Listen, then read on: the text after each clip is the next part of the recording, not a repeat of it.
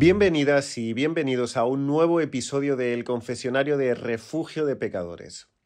Hoy tenemos con nosotros a Isabel Arenas, ingeniera y escritora nacida en Colombia que reside actualmente en Barcelona. A propósito de su primera novela, Y eran una sola sombra, publicada este año en editorial Candaya, conversamos con ella sobre temas como la familia, las mudanzas, el proceso de documentación y escritura, el concepto de hogar y la relevancia de los objetos tanto en la vida como en la literatura. Grabado en Cloudworks San Antonio, hoy acompañamos a nuestra invitada Natalia Caballero y yo, Antonio J. Gracias por estar aquí. Esperamos que disfrutes mucho este episodio. Hoy tenemos a Isa, que es una, una muy buena amiga mía y una de las primeras personas que conocí en Barcelona. Hace muchísimo tiempo no nos veíamos y bueno, creí que el confesionario podía ser un buen espacio para tener una especie de reencuentro. Y también considerando que hace poquito sacaste un libro que puede ser un buen punto de, de contacto para esta conversación. Eh, hay varias cosas, ¿no? Como ya, como ya te anticipé, vamos hablando un poquito de todo, pero hay una cosa de tu libro que es con lo que yo quiero empezar, porque es un tema al que yo le he estado dando muchas vueltas en los últimos años, eh, porque creo que es un tema que a mí personalmente a nivel de identidad me, me ha marcado mucho con, con, los años, que es el tema de las mudanzas. Vale. Eh, en tu libro lo tocas mucho, es algo que me gustó, ¿no? Cuando, cuando haces este pivote como, digamos, un poco al presente de, de, de la protagonista o de una de las protagonistas. Y, y hablo un poco de, de, este ritual, ¿no? De pasar de una casa a otra. Creo que para las personas que, que dejamos nuestra casa, ¿no? En algún momento u otro, las mudanzas eh, eventualmente se, se vuelven como, bueno, no sé, hablo más a título personal, pero creo que como estas puertas que cruzamos, ¿no? Y que son como muy significativas para, o sea, en, en muchos momentos. Y, y, una cosa que me hacía especial gracia de, del libro, porque también me identifiqué mucho con eso, es esta parte donde la persona que hace la mudanza eh, se atreve en ciertos momentos a dejar las plantas detrás, pero no se atreve a dejar sus libros, ¿no? Como sí. que sus libros van y la acompañan a donde sea, a donde sea que vaya. Entonces, bueno, quería, quería abrir un poco la conversación con este, con este tema de las mudanzas, porque sé que tú no eres de Barcelona y me imagino que, así como está en el libro, son, han sido rituales de paso importantes para ti. Entonces, pues, saber cómo lo has vivido, qué significan para ti, por qué la protagonista no deja los libros detrás. Vale. Bueno, te cuento un poco. Vivo hace 10 años acá, Barcelona, y la primera mudanza como se inauguró cuando me vine a vivir acá. Entonces vivía en Bogotá, yo soy de Bucaramanga, pero me trasladé a Bogotá, viví siete años allá. Uh -huh. Y cuando ya decidí venirme acá, supuestamente iba a ser un año, pero ya sí, van diez. Entonces lo que hice fue que el apartamento donde estaba viviendo, que era el apartamento de mi mamá, eh, alquilamos al lado un, una de esos cuartitos para o sea, poner todo. mamá? No, no, no, que era, o sea, era, era de mi mamá. O Ah, sea, ok, ok. digamos que lo dejamos ahí, pero era de ella. Entonces ella lo rentó, pero el cuartito de al lado lo rentamos y yo cogí todo mi apartamento y lo hice así pequeñito y lo metí en un cuarto, así todo, súper todos los muebles encima, porque como iba a volver dentro de menos de un año, vale. Y me fui. Y me llevé, me traje 10 libros en la maleta de mano. 10 libros en la maleta de mano y 5 dentro de la maleta de dos maletas que podía traer. Y bueno, llegué a Barcelona y ya desde esta vez que he llegado acá han sido nueve mudanzas que he hecho acá en la ciudad. Y en cada mudanza o cada viaje que he hecho a Colombia siempre me he traído libros. Entonces, digamos que los libros siempre aquí van creciendo, allá van disminuyendo y creo que allá ya no tengo ningún libro. Y ya los tengo todo acá. Entonces, digamos que en la novela la narradora cuenta todas las mudanzas que ha tenido por Barcelona, no todas las mudanzas, ahí hay como unas cuatro nada más, desde un evento traumático. Pero bueno, eh, de, cuenta como las mudanzas más grandes, más, más importantes.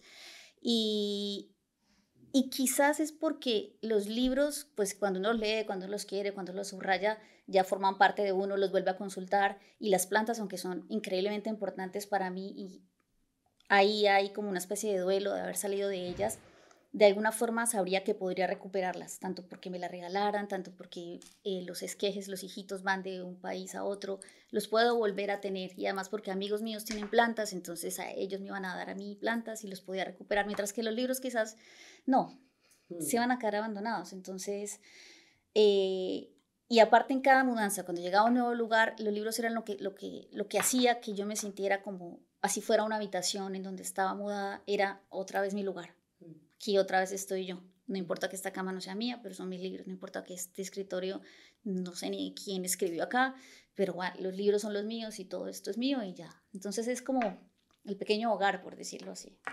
¿Recuerdas algunos de, los, de esos diez primeros títulos que te acompañaron a Barcelona y, cuál fue el proceso de selección? Eh, sí, eh, había, pues no, si lo, no sé si lo recuerdo todos, pero seguro había el de Vivir para contarla de García Márquez, que, que lo tengo hace mucho tiempo y porque estaba suscrita a la revista Cambio en Colombia y ahí me lo dieron y era como una edición especial, tapadura con fundita y con una especie de fotos y venía autografiado por García Márquez, que tal vez los autografió, se los pusieron al lado y los autografió, ¿no? Pero no importa. Entonces me lo regalaron y ese lo traía a vivir para contarlo y traía una colección de periodismo de Aguilar, que son como cuatro tomos, que son entrevistas de colombianas, algo de crónica de Indias, y eran, son tres tomos que tengo desde esa época, y el de García Márquez. Los demás, ah, bueno, sí, traía el hermafrodita dormido, que, que, es un libro que quiero mucho y que se traía. O sea, esos cuatro, cinco recuerdo. No, no recuerdo qué otros más traía. Nueve mudanzas en diez años es muchísimo. Yo lo primero que pensaba es, en este contexto está muy de moda, eh, con razón, que es violencia inmobiliaria. Eh, no sé si tiene que ver con eso o con otros azares, pero vaya, que da para más de una novela, Nueva Mudanza. Sí. Sí, eh, no, no, no, tiene que ver con violencia inmobiliaria, no. Tiene que ver más con el azar, con la vida, con las sorpresas, pero no es violencia inmobiliaria. No. Y como, como me, me, encantó esto de venía un año y me quedé 10, dijiste. Sí. ¿Cómo, ha sido ese proceso? Porque yo también venía a estudiar la carrera y ya esa es otra historia. Pues digamos que cuando ya pasó un año acá y yo ya decidí que me gustaba muchísimo Barcelona, que no me perdía en Barcelona, aunque bueno, me sigo perdiendo un poco, pero es diferente porque Bogotá es inmensamente grande y frío. Entonces ya me gustaba mucho la ciudad, eh, la forma de quedarme era seguir estudiando. Entonces encontré el posgrado de la Pompeu Fabra y el máster, perdón, y comencé a hacerlo. Entonces, claro, la forma de quedarme acá, digamos que para para mí que llegué con, sin papeles, o sea, con papeles de estudiante, era seguir estudiando. Entonces, por eso también empecé a hacer el máster, aparte que me encantaban las clases o los profesores o todo lo que iba a pasar ahí, que yo no lo había vivido en Colombia. Entonces era como muy chévere poder, como poder estudiar algo que uno quiere estudiar. Pero a un nivel como más nostálgico, o sea, esta cosa de que te vas un año y de pronto, o sea, no sé si te pasa que de repente no sé, volteas la vista atrás y es como, oh, ya pasaron nueve años, yo venía nada más a... Sí, pasó como a los cuatro, cuando pasó cuatro dije, uy, ya pasaron cuatro, a los ocho, ahora volvió a pasar un poco, sí, porque tal vez fue el rito de los diez años, porque acá ayer renové mi pasaporte colombiano, entonces era, uy, es el segundo pasaporte que hago en España, colombiano. Entonces, eh, no nostalgia, pero sí cuando uno se viene, llega, uno tiene la idea de que va a volver y la decisión de no volver se toma sola, creo. Sí, digamos que con, con, mi mamá nunca le dije yo no voy a volver, ella se dio cuenta. Ella me dijo, usted no va a regresar. Yo le dije, no voy a regresar.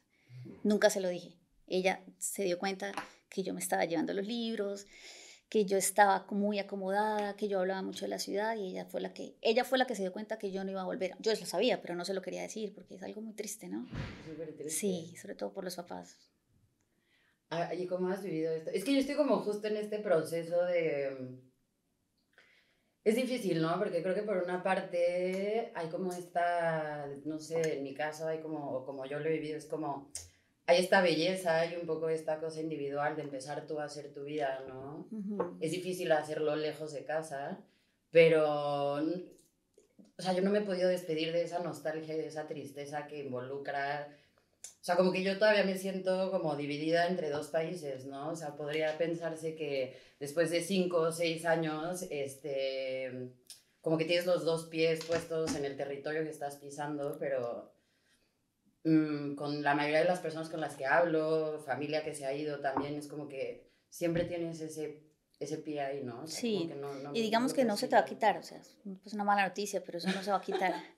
no se va a quitar la nostalgia, o no se va a quitar la tristeza, o no se va a quitar que el día dure más tiempo, o sea, porque aquí en el día lo empieza temprano, pero como en Colombia anochece o en Latinoamérica anochece siete horas o seis horas después, uno hasta esa hora sabe que algo está, alguien está despierto allá de la gente que uno conoce y no se va a quitar, a mí no se me quita, o sea, no se me quita ni el acento, ¿sí? Si hablo con mi mamá o hablo con gente de allá, mi acento se pone más fuerte y, y, no, siempre vas a estar en las dos partes al mismo tiempo. Y siempre es el precio por estar acá, por ejemplo, yo pienso, el precio por vivir en Barcelona, que me encanta, que que uno puede decir que si una persona llega de visita queda feliz porque la ciudad es genial, pero después de tanto tiempo se puede solucionar, ¿no? Como una relación, digamos, ¿no? Entonces, no, van 10 años, sí, perfecto. Pero la nostalgia sigue en cuanto que si estás acá y estás con amigos y ves cómo envejecen tus amigos, digamos que yo conozco gente hace 10 años y llevamos 10 años viéndonos envejecer. Entonces decimos, ah, hace 10 años nos conocimos, oh, hace tal cosa, pero los papás si los ves cada año, cada dos años, ahí sí tú ves que tus papás están cada vez más mayores. Y como de los 65 más a los 68, a los 70 años ya hay un proceso de envejecimiento de los papás que a uno le pega durísimo. Cada vez que uno lo ve, se nota y lo siente más y es... Y, y nada que hacer, hay que ser fuerte. o sea, no, no. O llorar, uno llora. Y... Y, ya, se lo saca. ¿Considerarías entonces, o sea, es una pregunta doble, ¿considerarías que Barcelona es tu casa, tu hogar y en qué consiste? O sea, ¿qué características? Porque yo no creo que sea tanto una nacionalidad ni nada, ¿no? O sea, no. yo creo que, entonces, no sé. Es más, sí, yo digo, yo ya siento que Barcelona es como, es mi hogar, es mi casa. Y no tanto es eh, pertenecer como un país, sino yo lo veo siempre como más como región. Como, por ejemplo, eh, una de las preguntas que me hicieron en, en creo que fue en Lata Peinada, era como que si yo construía eh, país con la novela. Y yo, esa pregunta, o sea,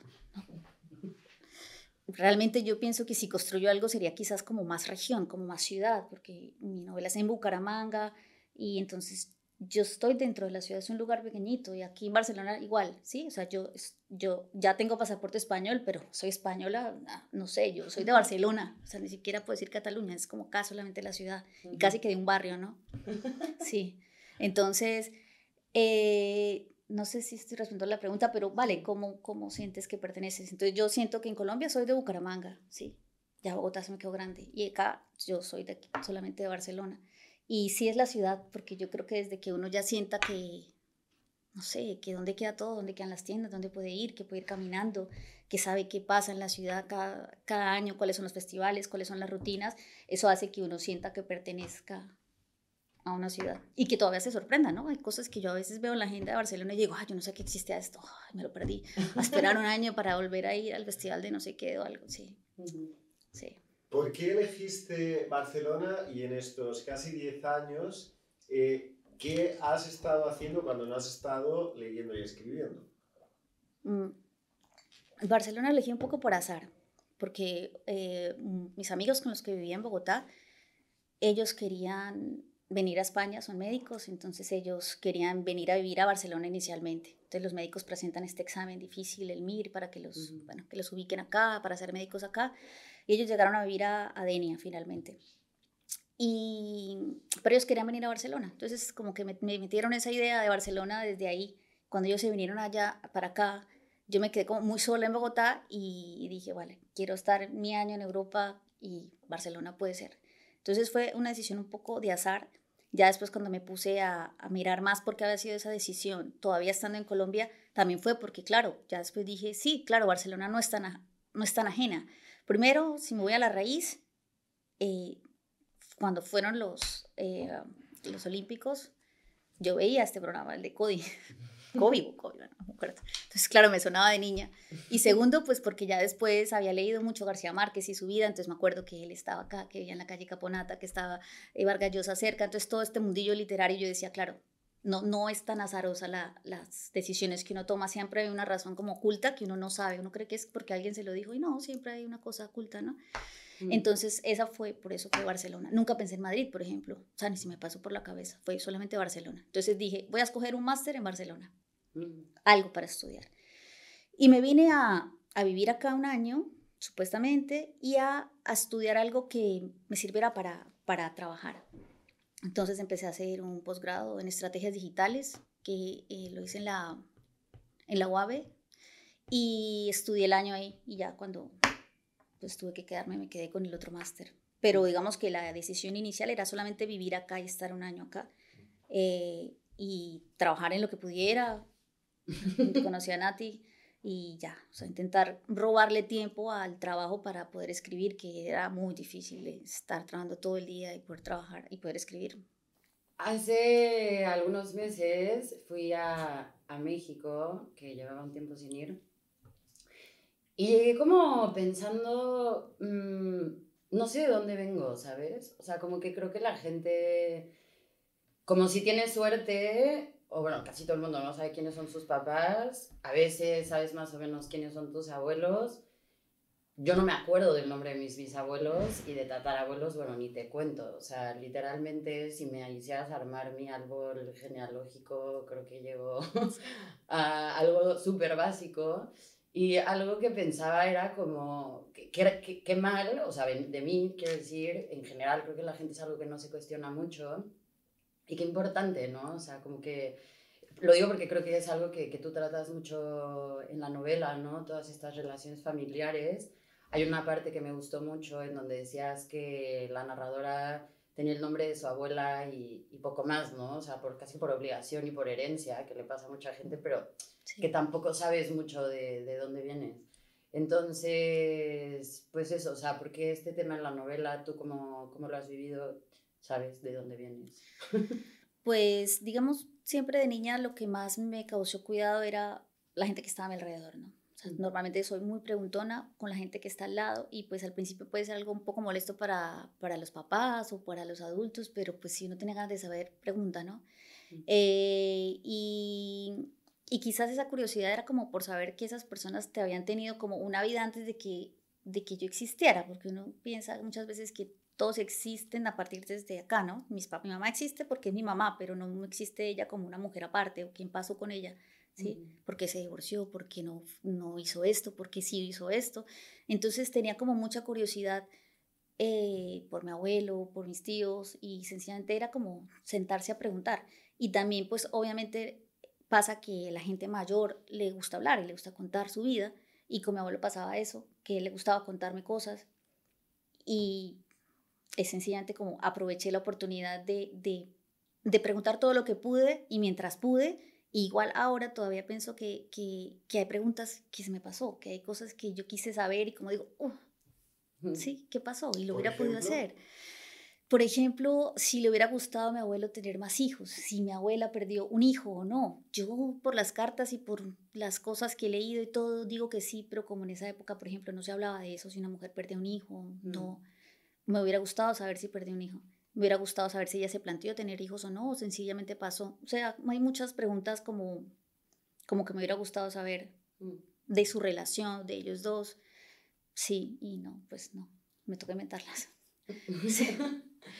¿Y hay algo que veas de, de ti que crees que venga de como, no sé cuál es la palabra, como traumas familiares? O sea, quiero decir, un día estaba hablando con una de mis tías, ya que empecé como a curiosar un poco en este tema, me decía, sí, es, es, muy curioso porque vamos heredando cosas que ni cuenta nos damos, ¿no? Por ejemplo, me decía, como date cuenta, como tanto yo como cualquier persona en la familia, son siete hermanos, o sea, mi mamá, mi tía y otros cinco, no podemos tener la nevera vacía. O sea, puede no haber dinero en la casa, pero la nevera no puede estar vacía. O sea, tiene, o sea, como que el hecho de que no haya comida es como, es como muy traumático y mi tía, que más o menos ha hecho como este, esta cosa como genealógica, decía, y claro, es un trauma que le damos, o sea, tu mamá y yo, que no, yo no, o sea, hasta que no lo, hasta que no lo reflexioné, no entendí por qué esta afición con la nevera llena. Pero claro, mi abuela venía de la guerra, de aquí, de la guerra civil, y la pasó como súper duro, y tuvieron muchos hijos, y están como muy traumados con ese tema. Y es como algo que, que se ha ido, ha ido como heredando, ¿sabes? Y que hasta cuando me lo dijo a mí es como, bueno, las épocas son otras, ¿no? Mi nevera tampoco está tan llena, no tengo hijos ni, ni cosas así. Pero sí que son como estas cosas que luego no sabes de dónde vienes y, que luego armas como el árbol genealógico. Es como, ah, estos son traumas acumulados. Pues yo pienso que quizás... Eh, eh, si he pensado en eso, sería como un poco la soledad, o sea, porque mi familia, al contrario, digamos que por parte de mi madre son, son muy pocos y todos ahora, todos vivimos, todos lejos y todos están solos, ¿sí? Entonces quizás eso, como no sé si trauma, pero sí como ese destino de estar solo, o sea, mi hermano vive en Canadá, eh, un tío vive en Caracas, eh, otro tío con mi madre viene en Bucaramanga, pero casi nunca se ven, yo vivo acá, o sea, todos estamos muy aparte, muy lejos, otra prima vive en Miami y muy solos. Entonces, eso quizás, como que, como si, es, como si fuera obligatorio, ¿sí? O sea, porque no viven todos en el mismo lugar, no, cada uno vive lejos. O quizás así funcionan las cosas mejor. No lo saben. Puede ser. Mm, quizás eso, eso he pensado, pero no sé, pronto ahora se me ocurre más. Más trauma. Sí, además de... ¿En qué momento sentiste que, bueno, mm, habías alumbrado esa semilla de la, de la novela y, y, por cuánto tiempo la estuviste dando vueltas y en qué momento sabes que además es una historia que tiene que ver con la, con la familia acaba, ¿no? Porque son como esos temas también son los que uno puede estar como ah, vale. escribiendo eternamente, ¿no? ¿Cómo fue la cronología de, Sí. esa historia? Pues eh, desde que yo empecé a hablar con, con mi abuelo y a preguntarle cosas y supe que, o sea, lo que más me llamó la atención de su historia cuando me la contaba era saber que él, primero, supo que era su padre, supo quién era su padre porque un día se lo señalaron Mm. y nada más. Y a los 12 años quedó huérfano y se quedó en la calle solo, perdón. Entonces, entonces eh, saber cómo un niño a los 12 años logra sobrevivir solo, sin hermanos, sin ¿Dos o nadie. doce? 12, 12, perdón. Eh, solo es como, ¿cómo? ¿Me entiendes? Eso me parecía que había algo que, que me llamaba mucho la atención, su vida no contada, aunque, por ejemplo, eso también me hubiera gustado preguntarle a él, ¿qué trabajos hizo? De pronto ahora me contaría cosas que no me contaba cuando era niña o adolescente porque no podía saber, ahora de pronto me contaría más cosas, ¿no? ¿Qué hizo él para vivir? No sé. El caso es que no se murió. Entonces, sí. Y entonces quizás esa curiosidad era como yo tengo que rellenar esos huecos que no, o sea, yo tengo que hacerlo. ¿Por qué? No sé, porque uno se hace responsable de cosas que pronto no lo es. Pero yo quería saber, rellenar los huecos que hizo mi abuelo aquí, cómo, cómo, cómo hizo su vida, cómo llegó a tener una casa, cómo llegó a conocer a, a Isabela, su esposa. Eso. Y también después cuando supe que quizás la noticia no era él porque lo tenía a la mano, si la noticia era ella, que era la que no había conocido, lo que estaba muerta, la, la- el centro de todo, que nunca vi, que era inexistente, entonces ya me di cuenta que quizás el foco era, iba era para ella. Entonces no me tenía que inventar a los que ya había conocido, sino de alguna forma me tenía que inventar a la que nunca había visto, que era mi abuela, que era la que, de la que yo había heredado pues el nombre, ¿no? Y era como, uff, el centro de la tristeza familiar es ella, el centro de, de todas las cosas y todos los traumas y toda la soledad. Es una persona que nunca vi una tristeza quizás obligatoria por alguien que murió siendo joven, dejando un niño pequeño. Entonces era todas esas preguntas que tenía, que yo sentía que yo tenía que de alguna forma responder, o desde mi versión responder, o acumular las versiones que cada uno me daba e intentar integrarlas todas, escribiendo, quizás era lo que más se me hacía natural, pero también hubiera podido ser, no sé, radio, o sea, no sé, no obra teatro, pero, pero no, teatro no. Eh, no. Eh, era quizás eso, como que yo sentía que yo quería rellenar esos espacios en blanco y pues más o menos desde que tenía como 20 años estaba con la historia en la cabeza y con trabajos y todo el día trabajando y después acá y intentando sobrevivir en Barcelona con mudanzas, pues no. Hasta hace que unos dos años ya dije, me siento y ya, esto lo tengo que sacármelo, ¿sí? Para poder escribir otras cosas. Sino, esto tiene que salir primero para poder seguir con otros proyectos. El otro día leía una frase, no me acuerdo de quién, que justo decía que casi casi que la novela de cualquier persona, la primera tiene que ser autoficción y, bi- y, y biográfica como para justo como sacarte eso de encima y decir, ah, bueno, ya me puedo imaginar otros mundos, ¿sabes? Este ya lo dejé en Sí, papel. y, y un poco cuando yo estaba un poco trabada en la novela, un poco en lo que quería hacer, y ya dejé el proyecto aparte y empecé a escribir otra cosa, entonces todo lo que escribía como que se me iba por ese lado, se me iba por ese lado, dije, bueno, ya no, o sea, me devuelvo al proyecto inicial, ya lo saco, ya me lo saco del alma, y, y ya después sigo con otras cosas, pero Mm. sí. Me ha encantado la pregunta que planteabas como gran tema, Y creo que sigue siéndolo. Eh, bueno, yo creo que, cada, para cada generación es un milagro la respuesta a la pregunta ¿qué hizo para vivir? Eh, ¿no? Que es como abuelo, es como te planteas las vidas de la gente y es como ¿cómo lo hace la gente? ¿Cómo lo hacemos para, para vivir? En esa investigación familiar, eh, y bueno, lo que has contado es bastante sorprendente, llamativo, narrativo desde luego, para ti, ¿cuál fue la historia, la imagen, el acontecimiento que más te impactó? Eh, de, la, de mi investigación. Mm, yo creo que quizás que duraron mucho tiempo en silencio y nunca se comunicaron entre los hermanos y entre la familia qué había pasado. O sea, la historia son, son cinco personas en una familia, de repente muere la madre. ¿Qué pasa a partir de ahora? La vida cambia completamente. ¿sí? Muere Isabel a los 54 años y los hermanos, cada uno tiene que mirar a ver qué hace. Entonces, lo que más me llamaba la atención mientras escribía es que ellos nunca hablaron entre los otros para saber qué sentían y cómo iban a enfrentar todo lo que venía pasando, sino la respuesta fue el silencio. No hablamos de esto, no existe. ¿Sí? Como pasa muchas veces, ¿no? Uno tiene una pelea pequeñita, uno dice, es mejor no lo hablamos, seguimos y ya pues lo mismo, pero con una muerte. Entonces, eso me llamaba mucho la atención que ellos no hablaran y que quizás cuando comenzaron a hablar fue muchísimo tiempo después, 20 años, con pequeños, pequeñas anécdotas, pequeñas cositas que yo fui por ahí tomando nota, pero nunca hablaron qué estaban haciendo ese día, qué hicieron, cómo enfrentaron, qué le dijo la mamá a cada uno, la mamá se despidió. Yo pienso que la madre sabía que se iba a morir. Ella se despidió de cada uno o no se despidió. Entonces, a mí me llamaba la atención ese silencio, que de alguna forma yo quería intentar romper con la novela. Yo quería que me contaran cosas, lo logré en algunas partes con, con mi madre, pero de pronto con otros personajes no, porque no me contaban cosas y ya inventarlo no, no quería. Mm. Pero eso, el silencio es lo que más, lo que más me llamó la atención de toda esa historia, no hablar de las cosas para que no, no existan. También es mucho como de la generación de nuestros padres, ¿no? También es cierto. Yo lo veo eh, no solo en mi familia, sino que creo que en bastantes, que es como el silencio por encima de... sí, como el silencio como respeto. Porque, por ejemplo, a veces cuando hablo con mi madre y le pregunto cosas o le pregunté cosas o sigo preguntándole cosas, ella me dice, ah, yo no le hubiera preguntado eso a mi mamá. ¿Sí? Pero ya en, buen plan, ¿no? No es que me lo diga como irrespetuosa, sino como que ella no se hubiera atrevido a preguntar eso. Claro. y con mi madre, pues yo le he preguntado de todo y ella siempre me cuenta siempre. Y ya sabe que se va a sentir triste, que se va a poner a llorar quizás, o que quizás va a ser duro el tema, pero ella me cuenta. Sí, pero sí, puede ser también una marca de generación, el silencio, ¿no? Y sin embargo, por lo que cuentas, todo el mundo parecía querer desear hablar, ¿no? Claro, porque quizás ese dolor se lo tenían de alguna forma que sacar un poquito, ¿no?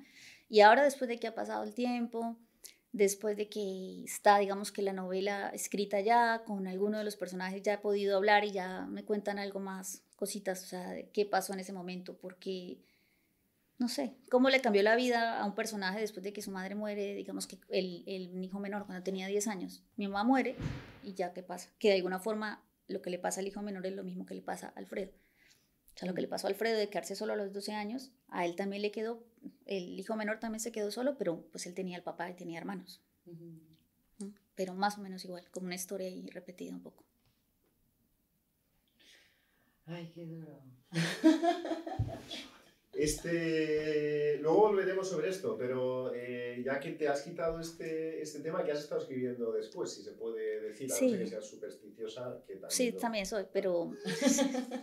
sí, también soy, pero bueno, digamos que sigo un poco, no tanto como con la memoria familiar de lo que pasa ahí, pero sí como, como haciendo muchas preguntas en la familia por otras partes, de otros temas. Eh, porque siempre, siempre como que me ha interesado mucho eso, que la gente quiera contar algo, quiera contar una historia. Y ahora lo que más me interesa es cuando en las familias cuentan con naturalidad ciertas cosas escandalosas que de pronto uno no cuenta porque uno dice, no, eso, los trapos sucios se lavan en casa, bueno, algo así.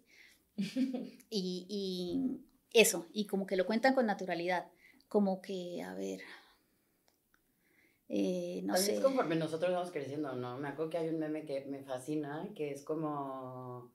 O sea, como solo me quiero hacer más grande para que mis tías me cuenten los chismes de la familia, ¿sabes? Es como, Bueno, por ejemplo. vas creciendo y vas viendo de dónde vienes, como, Sí, ay, sí. es como abrir Narnia. Exacto, como que te van contando cosas a las que no tenías acceso, ¿sí? Digamos que, eh, por ejemplo, eh, que hay una historia, eh, no precisamente en la familia de uno, sino hablo en las familias como tal, que si uno está hablando con alguien, con una tía, con la mamá, dicen, ay, sí, sí, yo me acuerdo que esa señora cuando era, cuando era joven estaba muy, tenía cinco hijos y estaba muy asustada y entonces ella decidió que iba a envenenar a todos los hijos y los envenenó todos y se mataron todos y se murieron. Y ¿Esa es una historia que te contaron? no, sí, le cuentan a uno una historia así, uno dice, vale, pero y siguen hablando en la otra conversación y entonces uno, sí.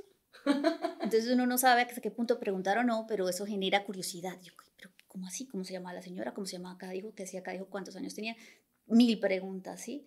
¿En qué momento hacerlas? ¿A quién hacérsela? ¿A quién creerle? ¿A quién no? ¿Qué inventarme? ¿Quién no? Pues es casi trabajo de detective, ¿no? Es trabajo, no sé, es, es emocionante. O sea, a mí me, me emociona mucho. Y, y eso, digamos, que ahora me interesa mucho, no tanto, digamos, que enfocado a mi familia, sino en las familias, en todas esas cosas que pasan en las familias que la gente le parece normal contar en la intimidad, pero que si ya estamos en una reunión más pública, uno no va a contar que alguien en la familia mató a alguien, por ejemplo, ¿sí? Cuenta, no, ese tío estuvo en la cárcel durante toda la vida y en la cárcel lo mataron. O sea, eso uno no lo cuenta, si, si eso pasó o no pasó, ¿sí? Ujú. ¿Por qué no? Si en todas las familias siempre hay alguna cosa terrible, alguien siempre está ocultando a alguien, alguien siempre dice una cosa que ahora ya no es tan escandalosa como antes, pero eso me interesa ahora, digamos. Ahora tengo ganas de hacer de detective en mi familia. Sí. Hay una rama ahí, estaba pensando, en una disciplina que, sobre la que creo que todavía no ha habido suficiente desarrollo académico, que es precisamente el, pe- el periodismo familiar, ¿no? Estaba pensando en nombres Mira. tipo Gaby Biener o estas Periodismo cosas, ¿no? familiar. Que es como, eh, cómo, cómo, eh, a, a propósito de lo que decías, ¿no? Eh, cómo entrevistar a la familia, cómo creer, cómo, cómo Sí. trabajar con estas fuentes tan, tan cercanas. Me parece un, un trabajazo. Y, y a propósito de esto, a mí algo que me, bueno, me parece un desafío este narrativo literario muy interesante, eh, porque precisamente, precisamente porque la familia es algo muy privado, muy de uno, y eh, normalmente uno espera de un libro un acontecimiento, digamos, más o menos universal. Es decir, que aquel a quien le caigan esas páginas pueda, pueda conectar con, con, con esos relatos. Para ti, ¿cuál dirías que es esa dimensión universal de tus relatos o de tu relato? A ver, yo diría, bueno, lo que com- comentaste al principio, lo de las mudanzas, ¿sí? Que independientemente de que las mías hayan sido nueve, normalmente alguien siempre se ha mudado de casa y siempre ha tenido el trauma de acumulo muchas cosas, guardo muchas cosas, que tiro, que todo. Entonces, digamos que el tema de las mudanzas podría ser universal. Y segundo, pues la familia, la relación con la madre. Siempre tenemos una madre, independientemente de que la lea un hombre, va a haber la relación con la madre que está dentro de la novela o la inexistencia de la madre en la novela, porque Isabel realmente no existe, está muerta siempre. Y la relación de la narradora con la madre me parece que es, digamos, que lo más universal. Cómo se lleva uno con la madre o las preguntas que uno se puede hacer respecto a la relación que tiene con ella, a cuánta confianza tiene, a cuánto le cuenta, a cuánto no, o cuánto la juzga. O, vale, eso. Digamos, la relación con, los, con la familia directamente. Hay otra cosa en la novela que me llama mucho la atención, que son los objetos, como que los Ah, sí. objetos cobran como mucha, mucha vida. A mí me ha pasado que con el tiempo como que me he hecho súper profesional en el desapego, es algo que me preocupa un poco. Está bien. Creo que, lo, o sea, me, creo que me lo ha exigido un poco mi historia vital, ¿no? O sea, no puedes estar viviendo duelos todo el tiempo, sí, pero si te estás enterrando en el duelo todo el tiempo por cualquier cosa, creo que Sí. es difícil, ¿no?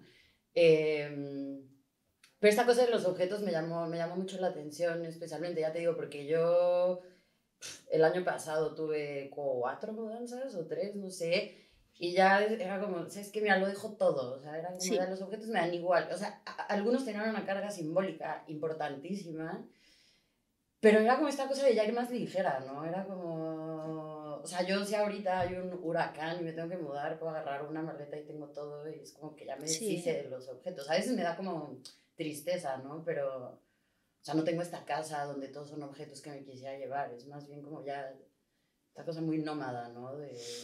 Sí, y digamos que yo que he sido bastante nómada, el tema es que he ido acumulando más objetos, entonces es una contradicción. Mm. Y el tema es que los objetos que yo tengo pertenecieron a, a, mis abuelos o a mi papá o a alguien de la familia que me interesa. Entonces, tengo demasiado apego con eso. O sea, digamos que apego por la ropa, apego por las cosas grandes de la casa, lo que tú dices, si no se muda, bueno, aunque ahora mi mesa de comedor me gusta mucho, pero es diferente, ¿sí me entiendes? Pero, pero hay un significado diferente, pero las cosas que fueron, o de Isabel, o de Alfredo, o de mi papá, yo las quiero tener porque adentro hay algo. Para mí, yo soy un poco animista y yo sí siento que de pronto los objetos tienen algún secretito, alguna cosita, si uno los mira bien va a haber cosas que no ve. Por ejemplo, ahí hay una historia en la novela que es una caja de, una cajita de alfileres de Alfredo, donde él guarda los alfileres. Y entonces yo tenía esa caja que cuando se murió él, yo fui a la casa y miré qué quería llevarme y me llevé esa cajita de alfileres. Y, y era una caja con una etiqueta de alfileres con la letra de él. Vale, yo la tenía así. Pero entonces, claro, después de mirar la caja, de ver la letra de él, de ver cómo eh, las E no las escribe iguales, que se nota que escribe con esfuerzo, con dolor, como, como esa persona que escribe aprender, eh, aprende a escribir muy, tarde y entonces se le nota el esfuerzo de la mano. Entonces verla, eso dice muchísimo. Y después mirando más la etiqueta de, de la cajita me di cuenta que eran unas pastillas, unos antihipertensivos, algo para la tensión, que tomaba Isabel. O sea, eran unas pastillas de ella que él encontró la caja y dijo, ah, esta caja sirve, voy a guardar alfileres. ¿Sí me entiendes? Entonces, claro, dentro de esos objetos, que es una caja así pequeña, para mí es muy importante. Entonces, si yo tengo, si hay un huracán y me tengo que mudar, mi maleta pesa. Tiene que tener la claro. de. Y tengo las cajas de alfileres, y tengo un reloj, y tengo el letrero del cisne en la, en la sala de mi casa, que era el letrero de la zapatería de él. O sea, hay muchas cosas. Tengo una silla de, de él también que me la traje. De Colombia. Entonces ahora mi madre vino en verano y yo dije, yo quiero la mecedora donde se senta a leer mi abuelo, yo la quiero en mi casa. Entonces mi hermana decía, es que allá no venden sillas, en Barcelona sí venden, pero, no en la silla de él, ¿sí me entiendes? Es diferente sentarme a leer en la silla que él se sentó toda la vida. Entonces fui, ya fuimos a un carpintero, bueno, mi madre fue a un carpintero, la desbarataron y la, en la maleta grande pues puso las piezas y ya llegamos acá, ahora en el verano la armamos y la silla está en mi casa y esa es la silla, ¿entiendes? Entonces significa yo creo que es porque como tiene un significado, eh, yo quiero que esté, ¿sí? Y puedo armar mi casa acá. Si me mudo, esos objetos van a ser mi misma casa. O sea, sí, son importantes, ¿no? Yo el desapego, no. no. ok. Y mm, otro tema que creo que está presente en tu novela y ha salido ahora en la conversación y que conforme yo me hago más grande, cada año lo veo diferente, no sé cómo lo veo. O sea, si me preguntas hoy, mi respuesta será muy diferente a la respuesta que te dé probablemente el próximo año o la que te hubiera dado el año pasado, que es la muerte cercana, ¿no? Como que, no sé, o sea, yo creo que o sea, la pregunta es cómo, cómo la vives tú, ¿no? ¿Cómo, cómo la, la, novela te ayudó a, a, procesar eso o a entenderlo, entenderlo distinto, no sé. Creo mm. que, mm, no sé, yo, por ejemplo, cada vez como que me la tomo más ligero, ¿no? O sea, como que... Digo, afortunadamente no he tenido ninguna muerte cercana en los últimos años, o bueno, sí, mi abuelo, pero ya pasaron varios años. Pero, no sé, como que ya la tengo más interiorizada, ¿sabes? Como que ya es parte de la vida. a ver, bueno, eh, cuando estábamos en plena pandemia, fue 2020, ese año, en julio murió mi papá, ¿sí? Y claro, no pude ir a Colombia a su entierro, mm. pues porque no podemos viajar y todo, pero además sé que él no hubiera querido. O sea, si hubiéramos, si hubiéramos podido viajar en ese tiempo, quizás tampoco hubiera ido porque él me hubiera dicho, ¿para qué? O sea, le parecía como una soberana estupidez viajarlo a haber muerto verlo a él muerto, era como nada. Y desde niña él me decía, cuando yo me muera quiero que te vistas de rojo. Y yo era como, Claro, ese día, y siempre me lo decía, siempre todo el tiempo me lo decía. Y yo primero pensar en la muerte del papá, cuando uno es niño, no, uno no se imagina eso. Pero claro, iba a llegar, ¿no? Entonces, claro, el día que se murió mi papá, me avisaron, me avisó mi hermano que estaba en Colombia y me dijo, no, eh, el papá murió. Y yo dije, vale, ya sabía, hace ocho días habíamos hablado, de hecho, la última conversación hablamos y yo sé que siente uno, ¿no? Tan pronto que vi el teléfono, fui, tomé nota de toda la conversación. Ta, ta, ta. Estaba jugando partido de fútbol, ta, ta, ta. Hablamos de esto, hablamos de esto, hablamos de esto, ta, ta, ta. Y y no lo he vuelto a leer. O sea, hace dos años, eso que pasé en limpio después de colgar con él, no lo he vuelto a leer.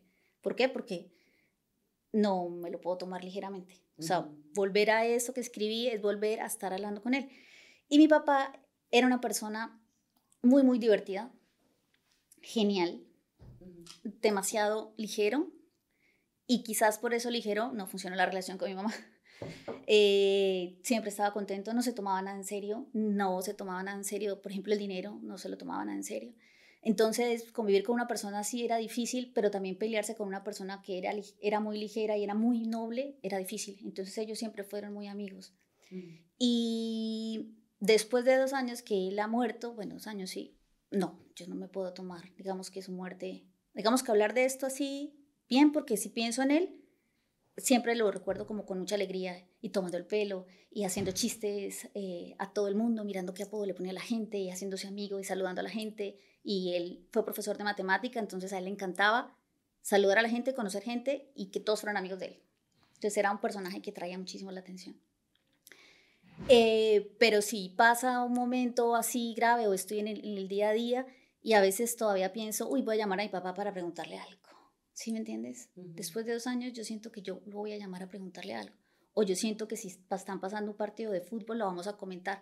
O vamos a comentar quién es el nuevo jugador de fútbol de moda y que si se lo compró el Barcelona y que si se lo vendió al Madrid. Porque yo no veo fútbol, pero él y yo hablamos siempre de fútbol. Sí, de la teoría, como este, esto, eso. O hablamos de crucigramas. Entonces yo hago crucigramas ahora y pienso, ¿esta palabra la sabe mi papá o no? Entonces, claro, no, no me lo puedo tomar. Con ligereza, no. Y quizás por el tipo de personaje que era él, es un poquito más fácil pensar que la única obligación que yo tengo es seguir. Mm. Sí, seguir. Quizás con la muerte, por ejemplo, de mi madre, que es diferente la relación, ya no, ni lo pienso. Sí, no, pero no, no. Ya, ya, yo también prefiero no pensar. Y a, mi padre, ahora que le decía lo de las entrevistas, con él también jugamos a las entrevistas y le hice una y así como les digo que era él tan extrovertido y tan abierto, cuando le puse la grabadora, uff, o sea, yo lo oigo, la grabación, y es una persona tímida, y es muy raro, porque él decía que él era tímido cuando era niño y que la única forma de salir de su timidez fue aprender a bailar, que si no sabía bailar, no podía bailar con chicas y no tendría novias, o sea, eso fue como... Y cuando lo oigo en la grabación, es un señor tímido y no es él. Y fue, es muy raro. No se relaja, no, no me dice como me decía, diferente. Y a mi madre también le hice esa entrevista, lo que hice con mi mamá fue hace 10 años, hice una lista de preguntas y se la di. Mi mamá es más seria, entonces ella la quería contestar por escrito y pensadas. Entonces se la di. La contestó, me la devolvió. Y ahora para, para la novela y todo el proceso, entonces le dije, vale, pasaron 10 años, vamos a hacer las mismas preguntas. Entonces, debajo de esas preguntas, hice la misma pregunta y miré la respuesta. Ahí sí fue por teléfono, a ver si me contestaba lo mismo. Entonces, pues era curioso, ¿no? Saber eso, lo que tú dices cómo al pasar el tiempo la misma pregunta, ¿voy a responder lo mismo o no? ¿Es evolución responder lo mismo o no? Puede ser que no. O sea, lo mismo en algunas cosas lo que sí respondió lo mismo que ahora que me acuerdo era, eh, ¿cuál es su primer recuerdo? Ella se acordaba, su primer recuerdo de hace 10 años ahora es el mismo de hace 10 años. ¿Se me entiendes? Su primer recuerdo permaneció. Y, pero otras cosas cambiaba. Entonces ahí tengo la entrevista de ella y, y entonces le dije, en 10 años mi madre acaba de cumplir 70 años, entonces a los 80 espero que hagamos la tercera, ¿no? La tercera ronda, a ver cómo... Cómo evolucionado la cosa. Sí, pero con mi papá me quedé con una sola. ¿Cuáles fueron los temas de esa última conversación que tuviste con tu papá? El fútbol. Estaba jugando alguien en el Barcelona, no me acuerdo bien, pero era el Barça porque era el equipo que a él le gustaba. También ahí está. Eso fue otra de las decisiones por venir acá. Mi papá siempre le gustó el Barcelona, ahí había eso. Sí. eh, eh, el Barça con alguien. Eh, estábamos en plena pandemia y él estaba aterrado que no había casi, habían pocas sillas ocupadas o algo así, se murió en julio, creo que ya habíamos pasado lo más fuerte y, o estaba el estadio desocupado, algo así, era de un partido de fútbol y hablamos que se había leído un libro de, de una feminista colombiana, que ahora se me pasa el nombre, se llama Florence Thomas, y él se lo había leído y entonces él, ya enfermo, estaba muy enfermo, estaba entendiendo cómo sus relaciones no habían funcionado porque él no sabía nada de feminismo y no sabía nada de roles y él los roles eran muy masculinos y, y ahora en su nueva relación ya tenía roles femeninos, así me dijo, tenía roles femeninos Y ya, entonces hablamos de esas dos cosas y hablamos del de, libro que se estaba leyendo. Y hacía muchas pausas también, o sea, hablaba y se quedaba en silencio. Y entonces volvía al tema y ya. Eso qué, qué fuerte eso que dices. O sea, perdón, nos estamos poniendo como sentimentales en esta conversación. pero bueno. No, pero como esta última llamada, ¿no? A mí me pasó con mi abuelo también, que también fue en la pandemia. Mi abuelo no estaba enfermo, estaba grande, pero a mí me pasaba mucho que era como, yo soy muy, como, no sé, soy muy intensa con estas cosas. Y decía como, pon toda tu atención en esta llamada que vas a tener con tu abuelo, porque o sea, no sabes si va a ser la última. Entonces yo cuando lo llamaba era casi como ritual, ¿sabes? O sea, como, me pasa mucho que estaba en el teléfono y me distraigo con cosas y miro el ordenador, lo que sea y era como, no, o sea, escúchalo, qué tiene que decir. Me acuerdo perfecto también como de esa última conversación. Y también es verdad que algo en mí me dijo como, como que me late que va a ser la última, ¿sabes? O sea, como que, pero no había nada que me lo dijera, era como algo como muy intuitivo, era como... Mm. Y cuando me llamó mi padre y me dijo, o sea, lloré obviamente muchísimo, pero fue como, bueno, sí. Y, y también pasa ahora que dices, digamos que con los papás o con las llamadas de vivir lejos, a veces uno dice, pero yo llamo a tal persona y no tengo nada que hablar de él. Pues claro, pues si le llamas cada ocho días o cada veinte, pues entonces es el clima, está cambiando, el trabajo, no hay un tema. ¿Sí? Entonces mi papá y yo hablábamos por ahí cada tres días, cuatro días, y yo sentía que nos hacían faltas temas. Entonces, claro, yo decía, nuestros temas son el fútbol, los libros, tomates, hablamos de los tomates, de acá que hay muchos tomates y allá no, o sea, hay dos, tres variedades. Hablamos de la comida, de la comida de temporada, yo le iba contando. Entonces eran nuestros temas siempre hablábamos de eso y ahí, pero no había un tema más, o sea, de las relaciones o nada, o si yo estoy con alguien, él solamente me preguntaba, ¿te trata bien? ¿Te trata bien? ¿Te consienten? Y yo, sí, papi, y ya. Pero no había tema, mientras que, por ejemplo, con mi madre, que hablo todos los días, no hay un tema específico, habla uno de todo. de qué está haciendo la comida del día de hoy, de qué ropa me puse, que si me puse esto, que si no me... ¿Me entiendes? Porque es una, casi como si uno viviera con una persona, entonces no hay un tema. Sí, una conversación fluida, como si no nos dejáramos de ver. Diría, y si esto lo pregunto a las dos, eh, que cuando nos, nos, hemos puesto, o sabe, bueno, mm, se ha puesto la conversación eh, sentimental y melancólica por razones evidentes. Este, pero diríais que cuando uno se pone a escribir todos estos sentimientos de pesadumbre se desvanecen, a mí me pasa, eh, estás en tu parque de atracciones particular, eh, y, y, por qué? O sea, quiero decir, ¿cómo, cómo, vivís estas cosas? Responde. Em, sí, pero tal vez no inmediatamente. O sea, yo creo que eso es un poco lo que decía Isa, ¿no? O sea, creo, mismo como lo mismo yo, o sea, cuando escribes estas cosas creo que es porque te lo pide el cuerpo y porque no puedes seguir con tu vida si no lo haces. O sea, es como una especie de catarsis, terapia extraña. Y, y creo que sí se desvanecen en mi caso porque creo que las entiendo diferente, ¿no? O sea, yo no sé, el proceso de escritura creo que siempre lo he vivido eso, como muy terapéutico. Y es como esta cosa literal, cuando estás en terapia hablando, que es como dices algo que no sabías que tenías dentro y cuando lo dices es como sacarte un monstruo de dentro que de repente ya está fuera, ¿no? Entonces, no sé si se disuelve, pero va mutando. O sea, como que creo que es una forma de, de que tenga distintas formas todos estos temas. Es como un juego geométrico.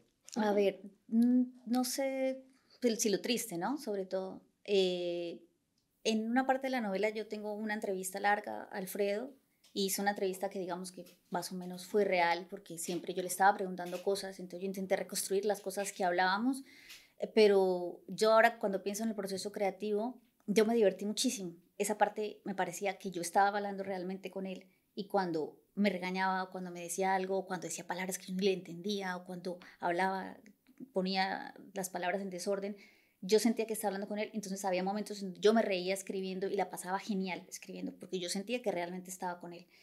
No es un sentimiento melancólico, pero sí es un sentimiento de un poco de catarsis, de decir, estoy otra vez con esta persona, ¿no? Para mí, digamos que esa parte de la literatura fue, una, fue un súper reencuentro con gente que no conocía o gente que me estaba volviendo a inventar y, era genial volverlo, volverlo a hacer, volverlo a encontrar con esas personas. Y digamos que de lo triste... Eh, Perdón, me parece precioso como esta idea de que la literatura es un sitio donde pueden convivir los vivos y los muertos de manera totalmente apacible y feliz. Y feliz, y, y, uno se reencuentra, ¿no? O sea, yo me reencuentro con Isabel, que nunca la conocí, pero estoy con, él, que, con ella, pues, no sé, eso a mí me parecía lo más chévere, lo que más me gusta de escribir. Y, y entonces, eh, lo triste, digamos que la narradora como tal en la novela, no me acuerdo si hay cosas tristes como, bueno, las mudanzas, sí, no sé, no puedo decir si eran catárticas, pero sí que estaban escondidas, que cuando de pronto yo lo estaba escribiendo, eran ese momento donde la escritura se vuelve un pelín automática, que ya en la edición fusilas, que dices, esto está muy curso, esto está terrible, pero ahí había una especie de automatismo, quizás que debía salir, ¿sí? Y de pronto no consciente, no tengo que escribir esto, sino iba saliendo y ya después lo fusilábamos y servía para, para eso. Y también me, me pasó que quizás catártico podría haber sido, o me parece que la literatura o la investigación antes de que se vuelva literatura pueden haber como descubrimientos. Eh, hay una parte en la novela en donde Isabel, eh, porque bueno, yo le preguntaba a mi madre, Isabel le dijo a usted en algún momento que se quedara en la casa después de que ella murió para quedarse a cuidar a su padre mayor y a su hermano menor y, y ella me dijo, no, ya nunca me dijo nada. Dije, pero pudo haberle dicho que se quedara. Y me dijo, sí, pero ella nunca me dijo nada. Ella me dijo cómo vestirme ese día. Era 24 de diciembre, ella se murió el primero de enero, eh, que se arreglara. La madre le dijo, puede ser la última Navidad, la quiero ver bonita. Entonces mi mamá se arregló todo, pero nunca le dijo verbalmente, yo me voy a morir y usted se va a quedar acá, ¿no? Usted es la mujer de la casa, las mujeres se quedan, los hombres se van. Nunca le dijo nada de eso, nada. Entonces mi mamá me dijo, sí, claro, ella nunca me dijo eso. Ella nunca sintió responsabilidad de quedarse ni de irse. Ella sencillamente hizo lo que quiso mi mamá. Mm. Pero sí fue la literatura la forma en cómo descubrimos que si de pronto había algo escondido, un peso escondido por haber hecho o no hecho algo, ¿no? ¿Mm? ¿Podría verse, puede ser catártico? Quizás, más para ella como personaje, que mi mamá lleva, va en la página 100 de la novela y la, le causó mucho dolor. y, pero bueno, Sí, hablemos de esto. Siempre que uno escribe sobre la familia, como el primer, filtro es como, uff, cuando lean esto, como te da igual, ¿no? Sí, digamos, porque yo tenía... sí. Era evidente que después de la te daba igual. Era, sí. Y además porque con, mi mamá siempre ha tenido como todos los permisos y las licencias. Y de pronto era la única persona a la que realmente yo sentía que si le hacía daño, me estaba haciendo daño a mí misma y no quería hacerlo. Y, entonces lo que hacía con mi madre cuando había algún capítulo especialmente como que no la tocaba mucho o algo, era que se lo mandaba leído. Entonces lo leía por WhatsApp y lo grababa, y se lo, porque si se lo mandaba para leerlo, o sea, no, no lo iba a leer nunca. Entonces, si se lo mandaba en audio, claro, estaba haciendo alguna cosa, regando las plantas, alguna, y lo ponía. Y además, como me oía la voz, entonces decía, ay, estoy oyendo a la niña. Entonces, claro, ahí lo oía ella y ya me decía, bueno, listo, no importa. Y al principio me hacía como muchos no, y ya después se fue relajando y me decía como, bueno, no me importa, ¿sí? O sea, que ya entendía que una cosa era lo que era de verdad, lo que era mentira, lo que yo había construido, lo que era cierto, lo que era no. O sea, lo que era ficción y lo que no era ficción, ¿sí? Pero, pero me da igual, o sea, al final es mi historia y digamos que de alguna forma es mi versión. Este es un segundo workshop que puedes hacer después del de periodismo familiar, cómo explicarle a tu familia. ¿Cómo justificar lo que escribiste? la novela delante de tu familia, me parece como estrategias fantásticas. Sí, no sé. O sea, no sé. Pronto, bueno. Me urge ese workshop. Sí. Es más problema yo creo que de la familia que de pues de uno mismo, ¿no? No, pero me encantó esto que dijiste, que es como es tu versión de la historia. O sea, sí, es mi versión. Evidentemente se entrelazan historias, pero bueno. sí, y mucho también pasa en la novela, la versión de un personaje, la versión de otro, la versión de otro. Yo escojo la versión a la que más le creo, escojo casi una yo misma y ya.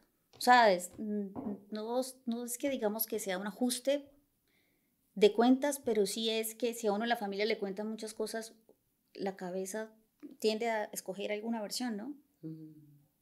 Bueno, y a escribirlo. Ay, pues no sé, ¿tú quieres preguntar algo más? Mm, me lo pasas estupendamente con la conversación. yo también. Vale, yo, yo, tengo una última pregunta y ya te, te dejo ir, eh, porque me gusta hacerle esta pregunta a la gente que escribe y tal, que lee mucho y así. ¿Cuáles son tus referentes autoras este, femeninas? Porque te he escuchado mucho hablar de García Márquez y tal, pero me interesa como por el lado femenino. Por el lado femenino. Bueno, últimamente he leído, a mí me pasó lo que yo creo que le pasó a muchas chicas de mi generación y es que eh, nosotros no leíamos mujeres porque es como si no hubieran existido, ¿me entiendes? Y es una tristeza, ¿no? Entonces mi descubrimiento de la lectura de mujeres ha sido bastante tardía. De hecho, podría decir que fue hasta acá, llegando acá, en donde era más normal leer mujeres o donde las mujeres nos pasábamos libros de mujeres. Entonces, digamos que referentes de que yo leyera de niña o que leyera algo de muy jovencita, no, no, no leía mujeres, no había. Eh, y ya más grande, quizás lo que más empecé a leer fueron periodistas. Entonces me gustan las columnistas, entonces leía a Piedad Bonet, leía a María Jimena Duzán, leía columnistas, me gustaba cómo escribían las mujeres eh, opinión. Y bueno, yo siempre he entrado por el periodismo, entonces después empecé a leer a Leila Guerrero, ¿sí? que entonces me gusta mucho, como escribe mucho, mucho, me encantan sus artículos de opinión cortitos, me encantan los libros, o sea, me encanta mucho lo que ella, ella escribe. Y ahí, digamos que voy haciendo mis pasitos. Entonces ahora descubrí, eh, me gusta mucho, ahora es que se me olvida el nombre, no sé cómo pronunciarlo realmente, la argentina, Eve Uhart. Eve Uhart, me encanta. Escribe sobre lo mínimo, sobre las cosas que como que no pasan, sobre las plantas, sobre cosas muy... Ningún acontecimiento gigante, sino sobre lo mínimo. Eh, últimamente, a ver, ¿a quién más he leído? Mm, bueno, Leí a Fernanda García Lao hace poco también, de Candaya, que también me gustó mucho. Y bueno, digamos que es una tarea que cada día intento tener menos pendiente. Sí. Ah, bueno, me gusta mucho en Colombia, me gusta mucho Carolina Sanín. Es una escritora colombiana, me gusta mucho Carolina Sanín. Es bastante polémica en Colombia, pero bueno, yo leo su libro y es lo que a mí me gusta. Es, me gustan mucho sus libros. Qué bien, pues ya las apuntaremos. Bueno, si me, después de pronto ¿Me las pasas? Sí, se me ocurre más. Después voy a llegar a decir, ay, Dios mío, esta la acabo de leer. Porque ahí las ponemos. Sí, sí, yo te la paso. Sí, esta también, esta también. Muy bien, pues muchas gracias. No, a ustedes. ustedes muchas gracias. Muchas gracias. ustedes. ¿De dónde irán? ¿Eh? Cuando salga. Te decimos, claro. No lo voy a ver. Como no soy capaz. No, no lo vas a leer. No, no, no. ¿Quieres que te lo mande notas de voz? sí. Manda notas de audio. Mi mamá sí ve todo. Muy bien, pues ya se lo enviamos a tu mamá. Bueno, Nati, muchas gracias por la invitación. A ti, Pisa, muchas gracias.